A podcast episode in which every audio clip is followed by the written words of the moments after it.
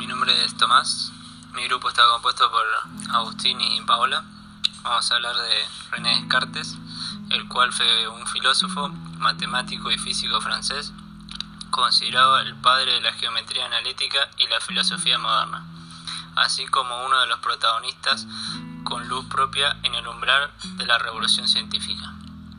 Descartes es considerado como el iniciador de la filosofía racionalista moderna por su planteamiento y resolución del problema de hallar un fundamento del conocimiento que garantice su certeza, y como el filósofo que supone el punto de ruptura definitivo con la escolástica.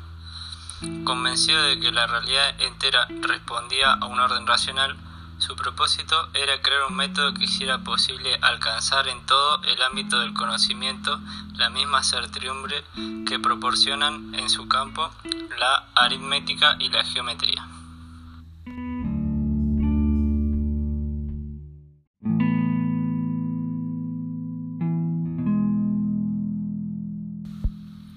Sistema utilizado por Descartes para cumplir el primer precepto y alcanzar la certeza es la duda metódica. Siguiendo este sistema, Descartes pone en tela de juicio todo su conocimiento adquirido o heredado, el testimonio, los sentimientos e incluso su propia existencia. Ahora bien, en toda duda hay algo de lo que no podemos dudar, y es de la misma duda. Dicho de otro modo, no podemos dudar de lo que estamos dudando. Llegamos así a una primera certeza absoluta y evidente que podemos aceptar como verdadera. Dudamos. Pienso, luego existo. La duda, razona entonces Descartes, es un pensamiento. Dudar es pensar, ahora bien, no es posible pensar sin existir. La suspensión de cualquier verdad concreta, la misma duda, es un acto de pensamiento que implica inmediatamente la existencia del yo. De ahí su célebre formulación, pienso, luego existo. Por, eh, por lo tanto, podemos estar firmemente seguros de nuestro pensamiento y de nuestra existencia. Existimos y somos sustancia pensante espiritual.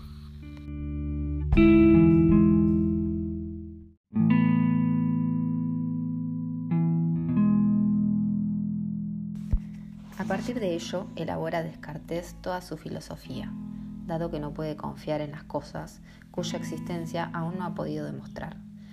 Descartes intenta partir del pensamiento, cuya existencia ya ha sido demostrada.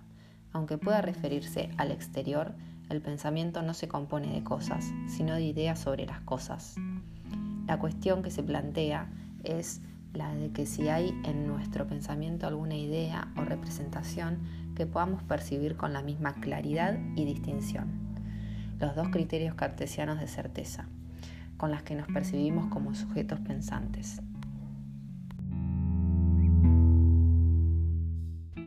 Hola, mi nombre es Paola Costagliola. Junto a Agustín Mosqueira y Tomás Fava vamos a hablar de Tales de Mileto. Considerado el primer filósofo de la cultura occidental, fue uno de los primeros en dar una explicación racional de los fenómenos del mundo. Propuso que el agua es el elemento que da origen a todo lo viviente y por la misma la relaciona con el alma, el movimiento y la divinidad. Se considera como uno de los primeros astrólogos de la historia occidental y se le atribuyen las obras El solsticio y El equinoccio, aunque ha sido difícil comprobar si efectivamente las escribió él. Fue un filósofo, geometra, matemático y un hombre de leyes griego. Nació y vivió toda su vida en la ciudad griega de Mileto, en la actual Turquía.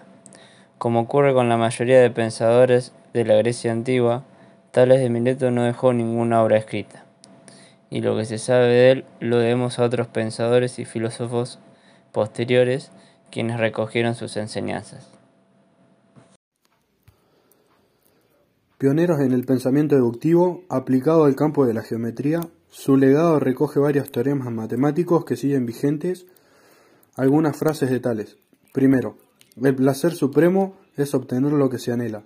Segundo, la cosa más difícil es conocernos a nosotros mismos, la más fácil es hablar mal de los demás. Tercero, la felicidad del cuerpo se funda en la salud, la del entendimiento en el saber.